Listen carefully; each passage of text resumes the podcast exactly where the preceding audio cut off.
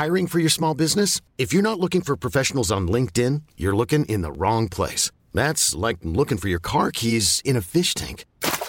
LinkedIn helps you hire professionals you can't find anywhere else, even those who aren't actively searching for a new job but might be open to the perfect role. In a given month, over 70% of LinkedIn users don't even visit other leading job sites. So start looking in the right place. With LinkedIn, you can hire professionals like a professional. Post your free job on linkedin.com slash achieve today.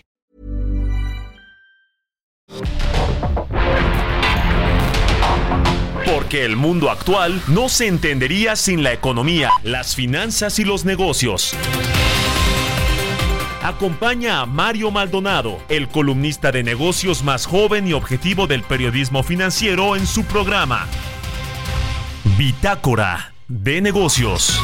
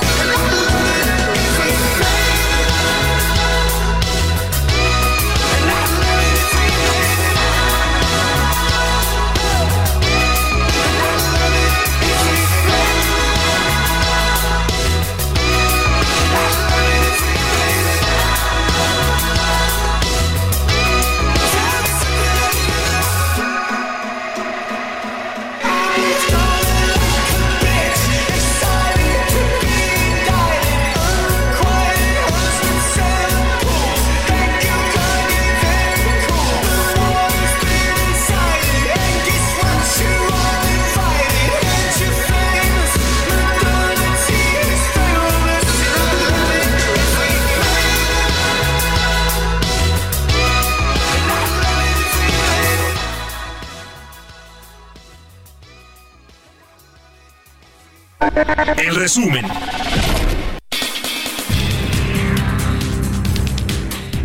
Este martes en conferencia de prensa, Claudio Sheinbaum presentó oficialmente a su equipo de pre-campaña en el que se encuentran Ricardo Monreal, que será coordinador de enlace territorial, Adán Augusto López tendrá el puesto de coordinador político, Mario Delgado fungirá como coordinador de pre-campaña, Gerardo Fernández Noroña se convertirá en coordinador de enlace con organizaciones sociales y vocería, Citlali Hernández coordinadora de alianzas para coaliciones y candidaturas únicas. Y Tatiana Cloutier será coordinadora de voceros. Habla Claudia Sheinbaum. Un equipo que nos va a llevar al triunfo y que es un equipo de unidad por la transformación. Un equipo que muestra que aquí en nuestro movimiento hay una enorme unidad mientras la oposición se está dividiendo. Aquí vamos juntos y juntas por la transformación. La precandidata de Morena a la presidencia de la República, Claudia Sheinbaum, adelantó también que el próximo domingo 3 de diciembre se presentará el equipo de diálogos, donde se contempla que se encuentra el exministro de la Suprema Corte de la Nación, Arturo Saldívar, mientras que así respondió a la pregunta directa sobre la ausencia en su equipo del ex canciller Marcelo Ebrard. Marcelo está eh, cerca, está muy cerca. Eh, el doctor Valdés es es parte de su equipo, eh, lo hemos incorporado y Marcelo va a estar cerca, está cerca. Luego de las críticas que lanzó Loreta Ortiz, ministra de la Suprema Corte de Justicia de la Nación, sobre los supuestos pendientes sin resolver que dejó el jurista Arturo Saldívar tras presentar su renuncia al cargo que ostentaba como ministro del máximo Tribunal Constitucional de México, este último le respondió señalando que él fue el ministro de la primera sala de la Suprema Corte al que más asuntos le asignaron. Jonathan Heath, subgobernador del Banco de México, señaló que 2024 traerá consigo algunos riesgos para la inflación, lo que complicaría llegar al objetivo de 3% hacia fines del próximo año y principios de 2025. El Centro de Estudios Económicos del Sector Privado señaló que la inversión extranjera directa de México dio señales de desaceleración hasta el tercer trimestre, ya que el monto fue 5% menor en comparación con la cifra del 2022 de 34.498 millones de dólares, de acuerdo con la cifra revisada del año pasado.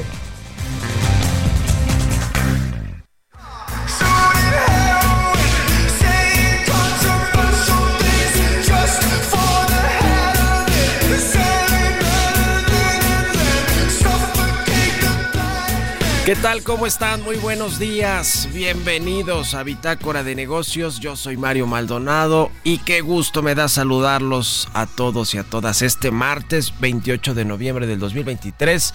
Comenzamos el día con un poquito de música y con resumen y vamos a entrarle a los temas importantes que tienen que ver con la economía, las finanzas, los negocios, la política nacional internacional, todo lo importante en una hora de aquí hasta las 7.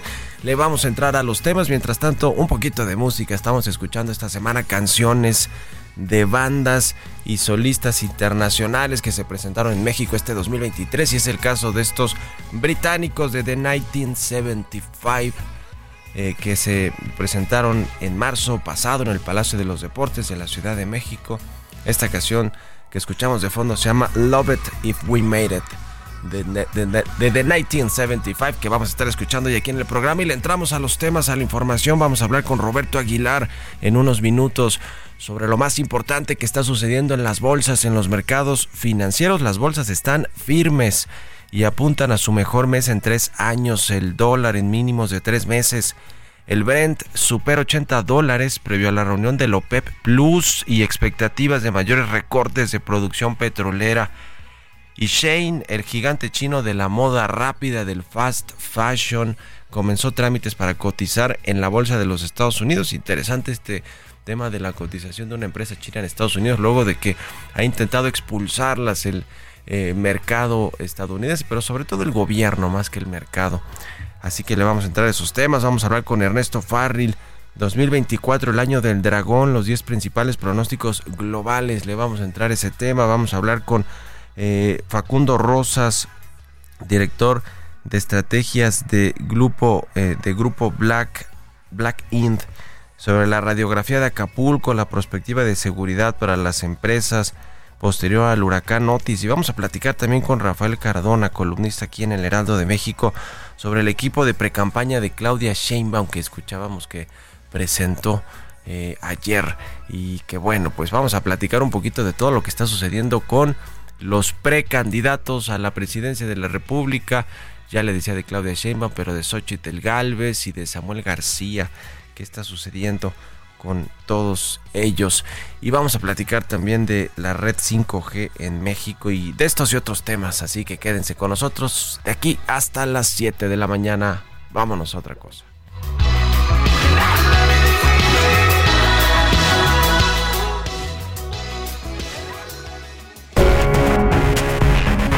El editorial.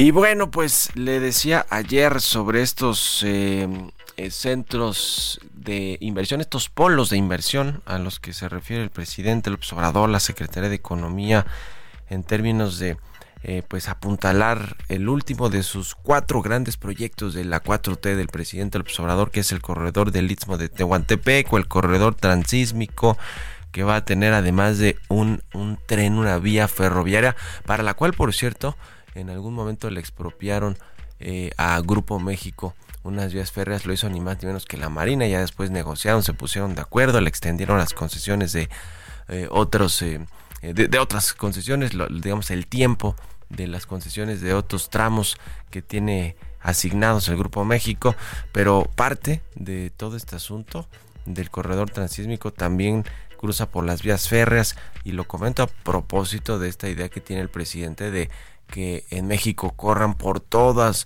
eh, las ciudades importantes trenes de pasajeros como pues como en la época de la revolución o post eh, revolución, ¿no? Lo que sucedió con los trenes de pasajeros y obviamente pues eh, emulando a quizá a Porfirio Díaz, a Lázaro Cárdenas o a estos presidentes que fueron pues muy importantes en su momento eh, para el en términos de, México, de la historia de México, en la historia reciente, pero, pero que bueno, pues el mismo presidente del observador recuerda, eh, por ejemplo, el caso de el eh, general Lázaro Cárdenas en términos de todo lo que hizo para regresarle al Estado el poder, lo más emblemático, sin duda alguna, la expropiación petrolera, es decir, regresar el poder, centralizar el poder en el Estado que es lo que quiere el presidente y aun cuando le está dando la oportunidad a los empresarios privados de que propongan un plan de aquí al 15 de enero, un plan eh, a Grupo México que tiene Ferromex y Ferrosur y a Canadian Pacific y a Kansas City Southern que son los propietarios del resto de, las vías férreas de carga del país. Propietarios me refiero en términos de concesión porque obviamente tienen concesiones de muchos años pero no son los propietarios eh, como tal de esas vías férreas que le pertenecen al Estado les dio hasta el 15 de enero de plazo para que eh, pongan sobre la mesa un plan de cómo van a echar a andar los trenes de pasajeros y que si no, el gobierno lo va a hacer y adivine con quién, pues a través de las Fuerzas Armadas. Esa es la idea del presidente observador. Vamos a ver cómo sale ese, ese tema. Lo que es cierto es que el presidente observador no va a inaugurar nada de esos trenes de pasajeros en lo, que, le queda de sexenio, pero sí lo que quiere es dejar sentadas las bases para que esto sea una realidad y que si es que Claudia Sheinbaum llega al gobierno, pues lo continúe. Vamos a ver qué pasa, porque mire, en, ahora sí que como dice el dicho popular del plato de la boca al plato se cae la sopa y, y si se eh, llega otro gobierno y no logra eh, pues eh, sentar bien las bases y echar a andar estos proyectos porque se requiere muchísimo dinero. Vea el tren Maya. El tren Maya va a costar 500 mil millones de pesos, que es un tren de pasajeros y también algo de carga, pero sobre todo de pasajeros. Exactamente como, como, lo del tren Maya es lo que quiere hacer el presidente en, otros, en otras siete grandes rutas que conecten estados y ciudades. Tres veces más de lo presupuestado, 500 mil millones de pesos es de los proyectos más caros de la historia de México. Imagínese si así eh, con esos presupuestos va a echar a andar una empresa privada que yo creo que no, van a echar a andar proyectos muy pequeños eh, o no tan cuantiosos en términos de inversiones, pero el Estado, el Ejército Mexicano, la Marina tampoco van a poder. Y le decía que todo esto se inscribe en el proyecto del corredor transísmico con estos eh, polos de desarrollo que ya se licitaron cinco, que le entregaron tres a Mota Enquil esta empresa portuguesa que está asociada aquí con un empresario mexicano, de esos que con los que jugaba Peña Nieto Golf y que ahora pues se hicieron eh, pues muy cercanos al presidente de los observadores, es Miguel eh, Bejos. Así que eh, bueno, pues ahí está el tema. Vamos a ver qué sucede con estas inversiones, si es que efectivamente van a echar a andar estos proyectos ferroviarios y de, y de parques industriales, ¿eh? porque es lo que significan estos 10 polos de desarrollo que les decía 5 ya se licitaron, 5 están por licitarse en Veracruz, los que ya se licitaron están en Oaxaca y vamos a ver si funciona o no. Este por lo menos, el del corredor del Istmo, suena como que tiene más eh, viabilidad de futuro, ¿eh? porque podría conectar eh, a México con el continente asiático, podría ser un, una vía de escape para quienes ya no quieren cruzar el canal de Panamá, en fin, el Pacífico que es tan importante para México en términos comerciales. ¿Ustedes qué opinan? Escríbanme en mis redes sociales, en mi cuenta de X arroba Mario Mal y en la cuenta arroba Heraldo de México. Radar Económico. Ernesto Farril ya está con nosotros como todos los martes. Mi querido Ernesto, ¿cómo te va? Buenos días. Bueno, Ernesto Farril, que casi siempre se nos corta tiro por viaje con don Ernesto, se corta la, la comunicación, pero vamos a platicar con él de el año del dragón, que es el 2024 los 10 principales pronósticos globales para la economía mundial que pudiera crecer en 2024. Seguro va a crecer una tasa menor que este 2023, tomando en cuenta sobre todo la región norteamericana que le incumbe mucho a México, por supuesto, porque está incluida en esa región norteamericana del continente eh, americano, obviamente, Estados Unidos, Canadá y México, que Estados Unidos va a cerrar con un buen crecimiento este año, lo mismo que México de 3.5, 3.3, pero vendrá eh, sin duda alguna una desaceleración económica para el 2024. La inflación seguirá también a la baja, cediendo más lentamente y de acuerdo con la mitología y la astrología china, el próximo año precisamente es el año del dragón del dragón de madera que comienza el 10 de febrero del 2024 y termina el 28 de enero del 2025. Mi querido Ernesto, ya te di la introducción, ahora sí que tú arránquete con lo más importante del tema, por favor. Buenos días. Claro que sí, Mario. Muy buenos días. Bueno, pues lo más eh, relevante es hacer pronósticos económicos es parecido a los horóscopos por más ciencia que le metas con econometría. Pero bueno, pues eh, cada año hacemos esto. Esta primera semana publicamos nuestros pronósticos de la economía mundial y así es como la vemos. Vemos un crecimiento en la economía mundial para el año entrante del 2.7 contra un 3% de crecimiento este año, es decir, una ligera desaceleración. En cuanto a inflación, pensamos que va a seguir la inflación global descendiendo, en particular la inflación subyacente, quitando los elementos volátiles. Pensamos que va a bajar hacia el 2.6% anual respecto del 3.1 de este año. En cuanto a Estados Unidos, vemos un crecimiento del 2.2 en relación a un crecimiento del 2.5 este año. Pero no vemos una recesión, vemos todavía crecimiento y esto principalmente por el gasto fiscal que está haciendo el presidente Biden, que es muy fuerte y que está generando un déficit de alrededor del 7% del PIB para el 2024. En cuanto a la economía del euro, pensamos que va a seguir en una tónica cuasi recesiva, aunque en el caso de Alemania vemos que sí va a salir de la recesión, pero todavía con debilidad. después de una recesión pensamos va a estar creciendo eh, pues casi al 0.8%. Pero la economía de la zona euro en general la vemos creciendo al 1% eh, para este 2024, un poco más que el 2023. Para la economía de China esperamos un crecimiento del 4.7 en relación a un 5.4 que vemos para este año. Japón 1.6 en relación a un 2% de este año, también con desaceleración. En el caso de América Latina vemos un crecimiento que puede estar alrededor del 1. 5% eh, contra el 2.1% de este año. En particular dentro de Latinoamérica vemos a Argentina que puede tener una aceleración, mientras que Brasil pudiera presentar, que es la economía más grande de la región latinoamericana, una desaceleración.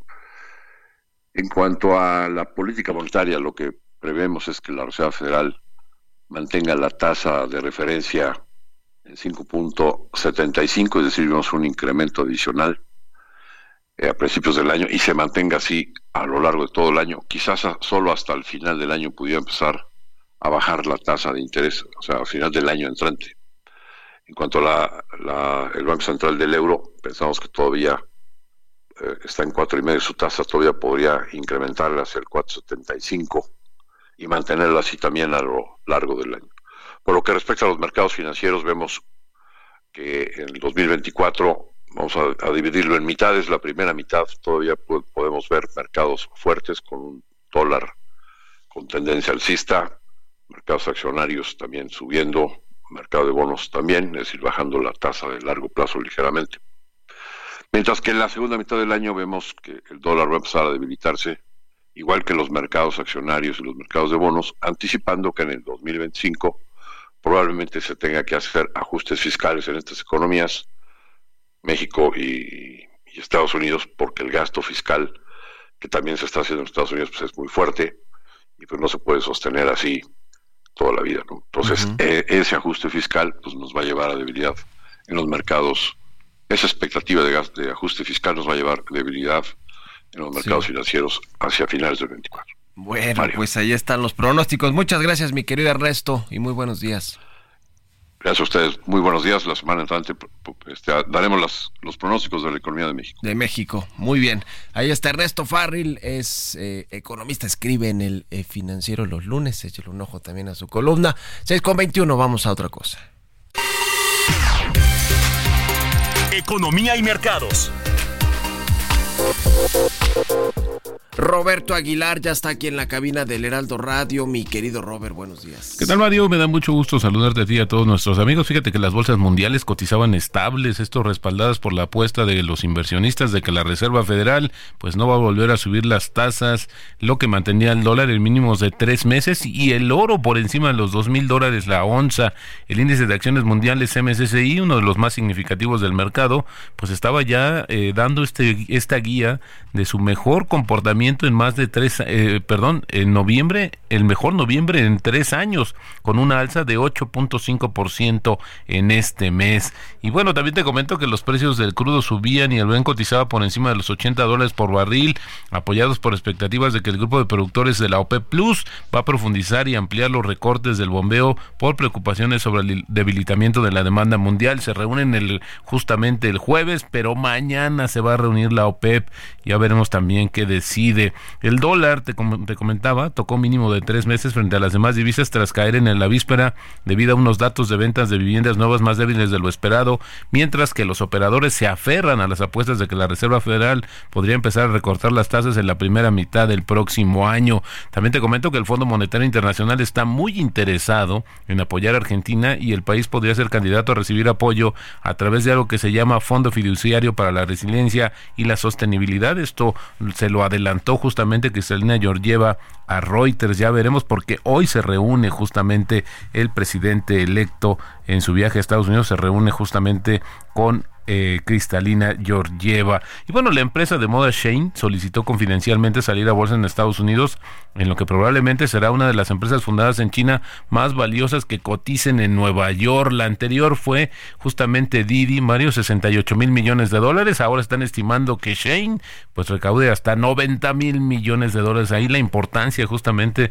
de esta compañía tan grande de moda moda rápida. El tipo de cambio cotizando en 17.14.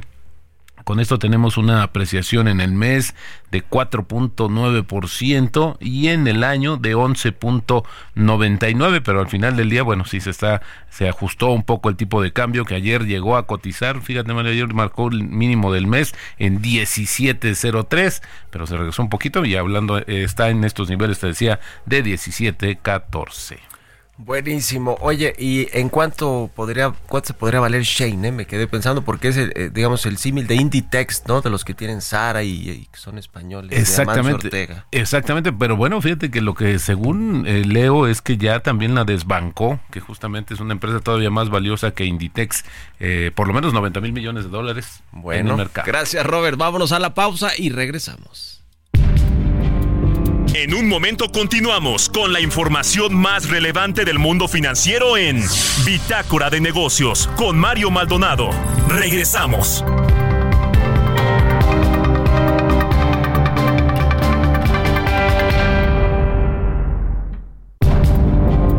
Estamos de vuelta en Bitácora de Negocios con Mario Maldonado. Aprovecha un mes lleno de ofertas exclusivas y experiencias únicas con Ford Territory. Estrénala a 24 meses con tasa de 9.99% y seguro sin costo. Visita a tu distribuidor Ford más cercano. Consulta términos y condiciones en Ford.mx, vigencia del 1 al 30 de noviembre de 2023.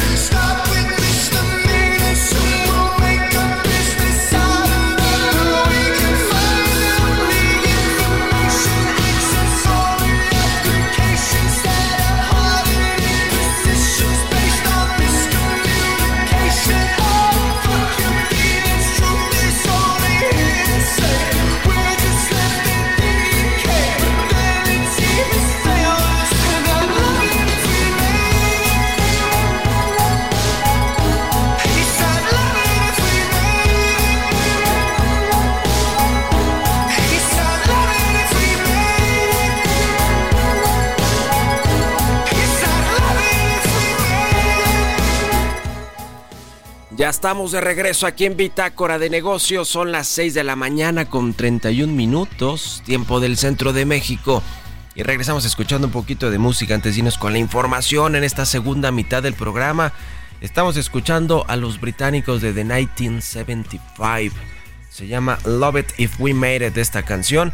Y los escuchamos a propósito de que hemos puesto esta semana bueno, ayer y hoy, canciones de bandas y solistas que se presentaron con éxito en México este 2023.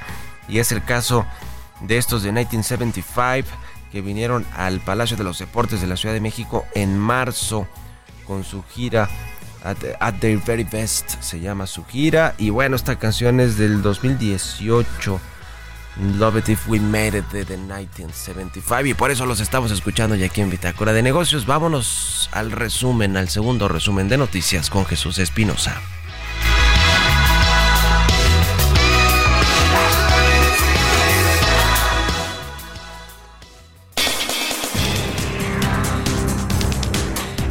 La Asociación Nacional de Magistrados de Circuito y Jueces de Distrito del Poder Judicial de la Federación dio a conocer que una jueza otorgó la suspensión definitiva contra la desaparición de los 13 fideicomisos del Poder Judicial de la Federación. El coordinador de la precampaña presidencial de Samuel García, Jorge Álvarez Maínez, presentó ante la Unidad Técnica de lo Contencioso del Instituto Nacional Electoral una denuncia contra el expresidente Vicente Fox Quesada por violencia política en razón de género contra Mariana Rodríguez Cantú, esposa del presidente candidato. Durante el tercer trimestre del año, el mercado laboral de México se mostró saludable, ya que tanto el desempleo como la informalidad presentaron reducciones. De acuerdo con datos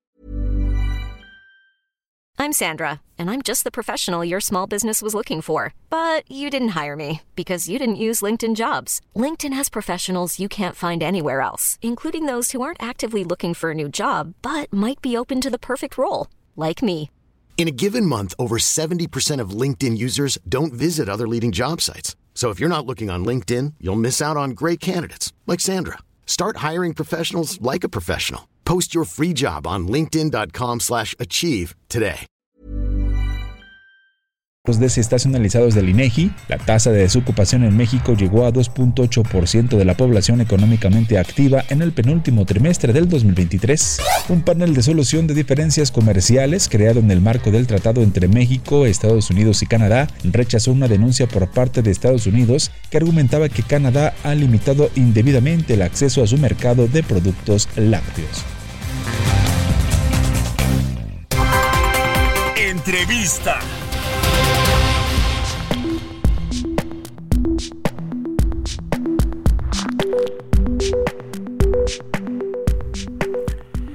Y bueno, le decía que Claudia Sheinbaum presentó ayer a su equipo que lo va a acompañar en la campaña. Creo que va a poder sumar más, o eso fue lo que comentó Claudia Sheinbaum, que va a eh, todavía tener posibilidad de ir sumando más, sobre todo, pues quizá el ex canciller Marcelo Ebrard, quizá ya formalmente Omar García Harfuch, quien se quedó en el camino para conseguir la candidatura de Morena y los partidos aliados en la Ciudad de México. Eh, y bueno, pues vamos a ver qué sucede en medio de pues la eh, caída también eh, de la campaña de Xochitl Galvez, que ha buscado reforzarla allí con voceros, coordinadores como Max Cortázar y otras figuras.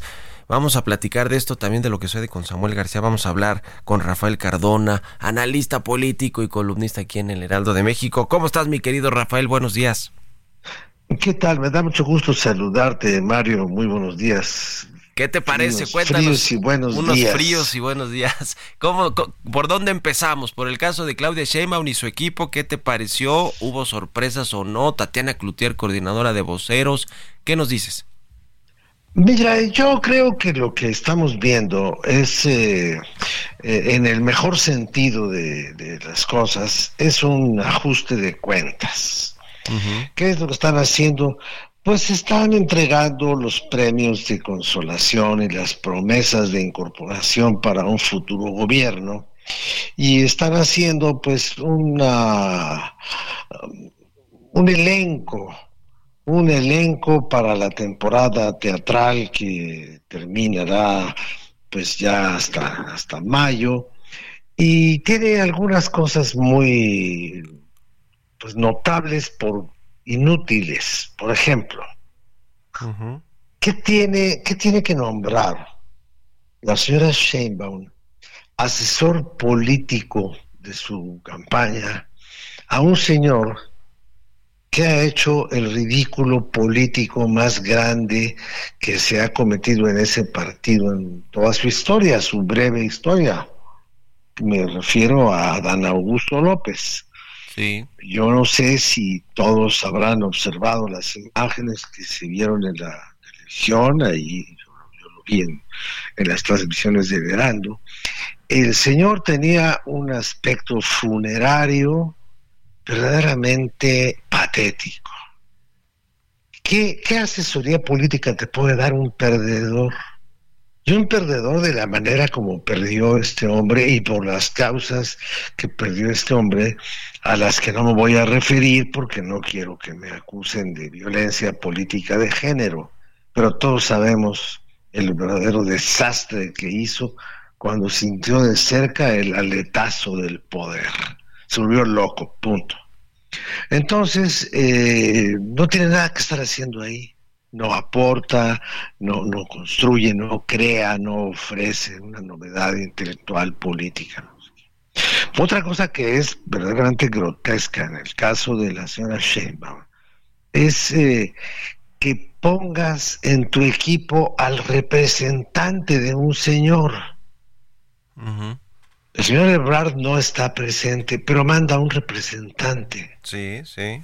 Entonces, yo, yo recuerdo mucho un cartón de hace muchos años de Abel Quesada, en donde decía que este era un país eh, de representantes y ponía a un muñequito que le daba cuerda por la espalda a un muñequito más chiquito que él porque a su vez a él otro más grande que él estaba dando cuerda por la espalda. Entonces decía, las carreras políticas se hacen a base de representar a alguien el señor presidente no está, pero en su representación va el señor secretario de Gobernación, pero como él tampoco pudo ir, va el señor subsecretario de Gobernación, que a su vez manda a un jefe de departamento, y, y, así en una escala descendente de importancia para las cosas que no les importan. El señor Ebrard salió a decir que él era la segunda fuerza en Morena y en 24 horas lo apalearon. Lo apaleó Claudia y lo apaleó Mario Delegado. Lo que sí es muy notable. Su, representante, nada más para que quede claro, mi querido pues, Rafael, es eh, el ex el ex embajador de México en Haití, Jesús Valdés Peña, que es va a ser coordinador de enlace con organizaciones internacionales y mexicanos en el exterior de Claudia Sheinbaum.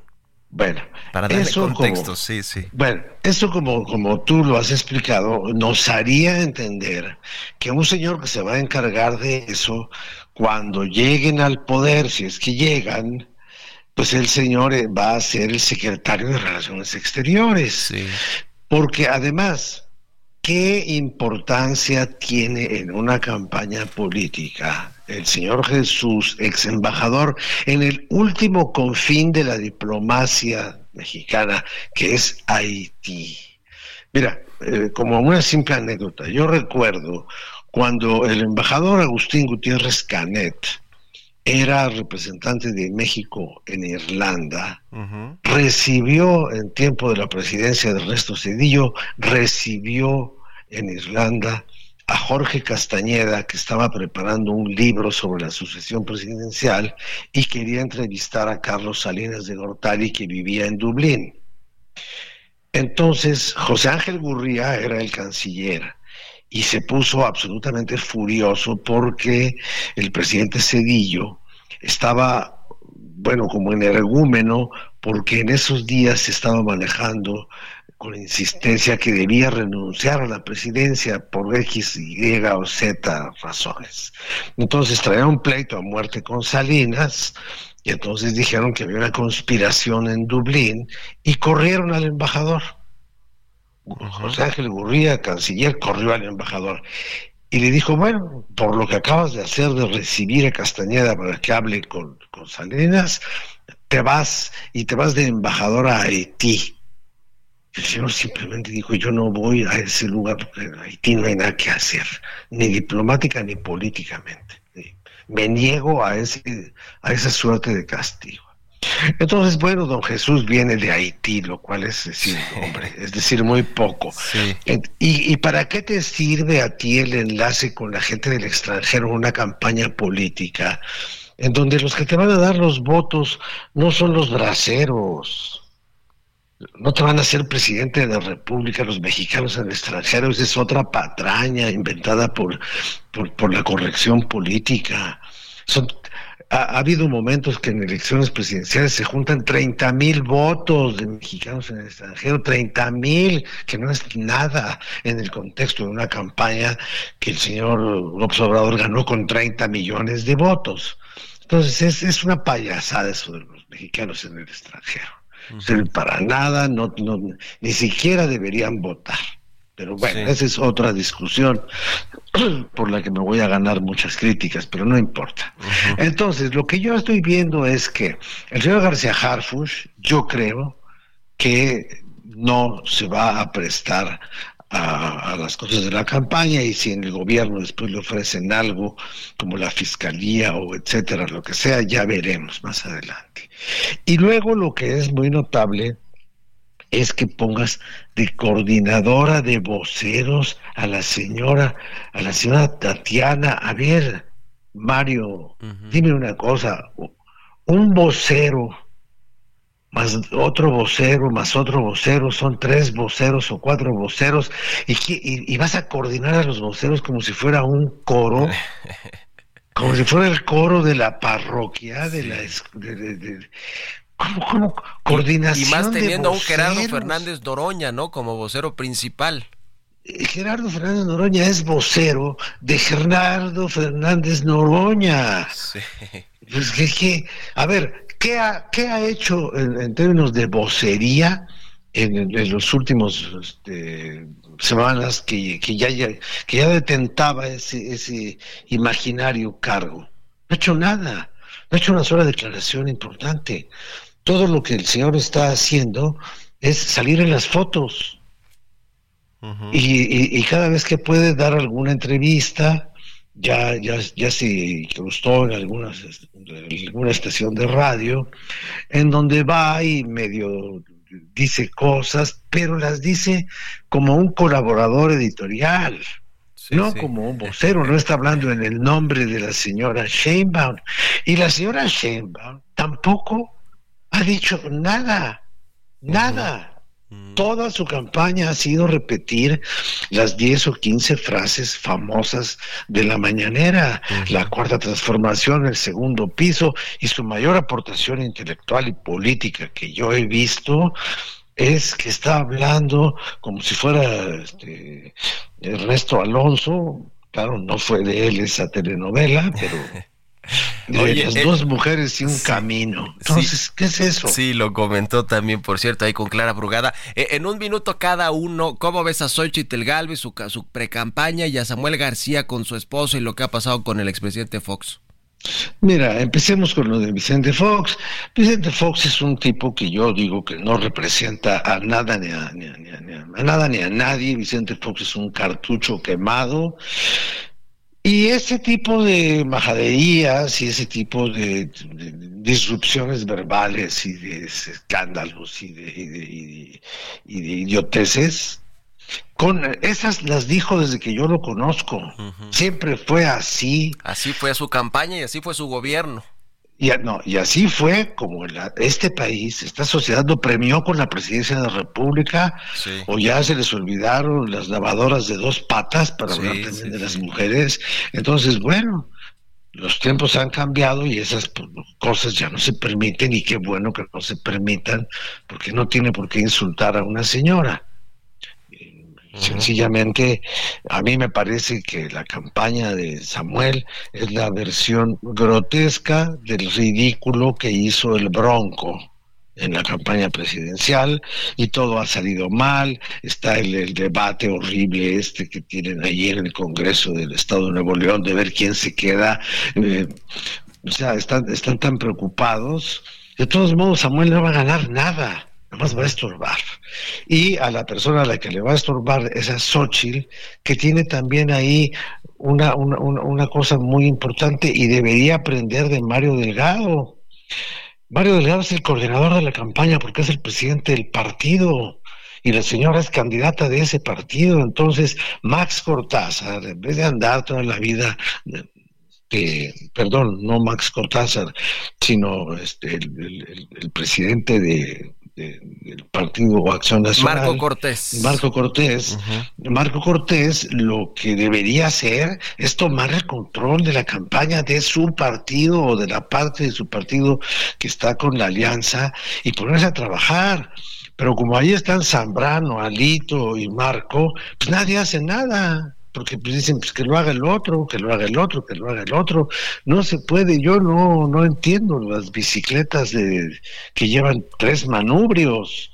Alguien debe tomar el control de esa campaña y Santiago Krill no lo está haciendo. Y Xochitl está sufriendo un desgaste brutal, brutal. Tú recordarás cuando estuvo hace poco tiempo en, una reunión en el Heraldo, que incluso hablaba hasta de sus asuntos de salud y que se está cuidando mucho y que tiene que bajar de peso porque tal y cual, pero que se sentía muy fuerte, muy tal y muy cual. Y ese mismo día, a las horas después salió a decir que ella no podría trabajar con gente como Alito, que era una porquería y que del, partido mejor organizado de la coalición escuálida con la que quieren competir. Entonces, o le ponen un remedio a ese descontrol absoluto que se manifestó la semana pasada hasta anunciar a Riquelme, el ex gobernador priista de Coahuila, y a las cuatro horas salieron a decir, empezando por Riquelme, yo no, a, mí ni me, a, mí, a mí no me han invitado a esa fiesta y yo no tengo muerto en ese velorio. ya. Pues y no se volvió a saber nada más de él. Entonces, pues tienen poco tiempo para yo no digo para fortalecer. Xochitl sigue siendo un producto atractivo, ella, pero la organización de su campaña es un verdadero desastre. Pues mi querido Rafael, muchas gracias por estos minutos, buen análisis interesante y divertido. Estamos en contacto porque esto apenas empieza eh, eh, eh, de camino al 2 de julio, de junio, perdón, del próximo año. Estamos en contacto, de junio, de junio, 2 de junio. gracias y un abrazo. 2 de, 2 de junio, no se olvida. No se olvida, no se va a olvidar. Gracias y que estés muy bien, Rafael Cardón, analista y columnista aquí en El Heraldo de México. Vamos a otra cosa, 6 con 49. Vive un mes lleno de ofertas exclusivas y dinamismo con Ford Escape híbrida. Estrénala a 24 meses sin intereses más seguro promocional. Visita a tu distribuidor Ford más cercano. Consulta términos y condiciones en Ford.mx, vigencia del 1 al 30 de noviembre de 2023. Mario Maldonado en Bitácora de Negocios.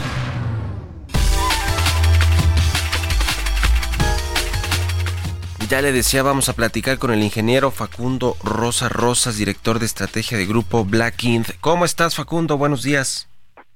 Muy bien, Mario. Mucho gusto. Igualmente. Pues queremos platicar contigo sobre Acapulco, la radiografía de la violencia, la perspectiva de seguridad para las empresas luego de este paso del huracán Otis. Sí, complicada la situación todavía. Sí, a ver, te escuchamos. Hay un poco de ruido, no sé qué se está, se está metiendo ruido a la comunicación, pero a ver, a ver, háblanos y te decimos si se está escuchando bien. Sí, claro. Todavía es muy compleja la situación en Acapulco. Se han hecho algunos señalamientos, pero creo que en el fondo todavía el problema persiste hay un grave problema de seguridad, de salud, en temas de educación, pero en el tema específico de la seguridad, la llegada de recursos frescos para recuperar la actividad económica del puerto, pues va a tratar de ser aprovechada por grupos delictivos que han visto interrumpido su negocio porque no hay actividad en este momento. Entonces, pues van a sacar provecho de lo que la gente va a recibir como apoyo eh, en efectivo y en especie para reconstruir más vivienda, más unidades de negocio que hoteles. Los hoteles, algunos tienen seguro y creo que por ahí van a poder recuperar, si no todo su esplendor, por lo menos eh, lo suficiente para mantener la actividad del puerto. El tema de eh, la Guardia Nacional, todos los elementos, porque por cierto van a haber nuevos cuarteles allá de la Guardia Nacional ya que van a quedarse de fijo. Ojalá que pues ayuden no solo para esta emergencia y la reconstrucción y todo lo que lo que va a incluir los recursos y los empresarios que van a reparar todo el puerto de Acapulco, los hoteles, la infraestructura, pero para el resto de Guerrero, ¿no? Que está eh, sumido en la violencia y la inseguridad. No está mal la llegada de la Guardia Nacional, lo que yo creo es que es insuficiente porque solamente van a hacer acto de presencia y pues los grupos delictivos lo que van a hacer es evadirlos. Tener eh, cuarteles en algunas colonias con ciertos requisitos, con cierto perfil, pues no alcanza. Eso lo hemos visto a lo largo y ancho de todo el país no va a ser suficiente, insisto. Otro detalle que no se ha atendido es que quien tiene las atribuciones para prevenir y combatir los delitos del orden común, pues son las policías estatal y municipal las cuales en los hechos prácticamente no existen, porque hay un estado de fuerza muy pequeño y los pocos que hay en la calle, la mayoría tienen algunos señalamientos, por lo menos de no haber atendido las demandas de la gente, de haberse involucrado en algunas cuestiones eh, ilícitas. Entonces yo creo que la llegada de la Guardia Nacional, del Ejército, de la Marina, que ya tenía presencia ahí, pues va a ser un factor, pero no es completamente la solución a este problema.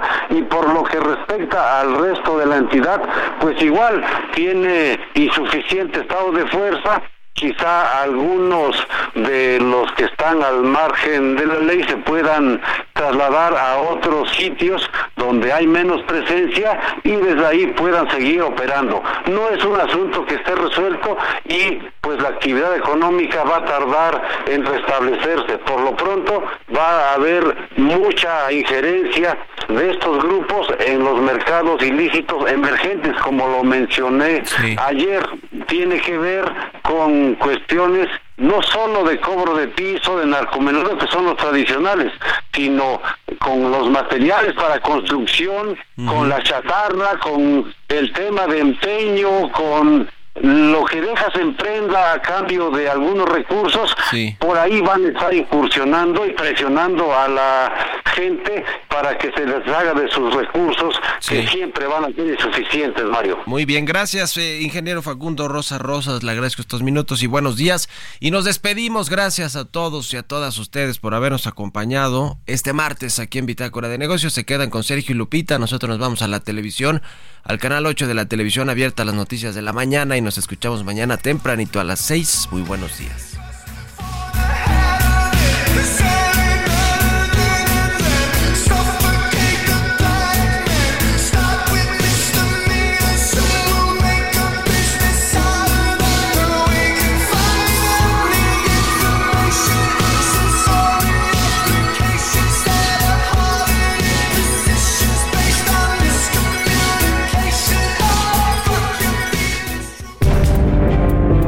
Esto fue Bitácora de Negocios con Mario Maldonado.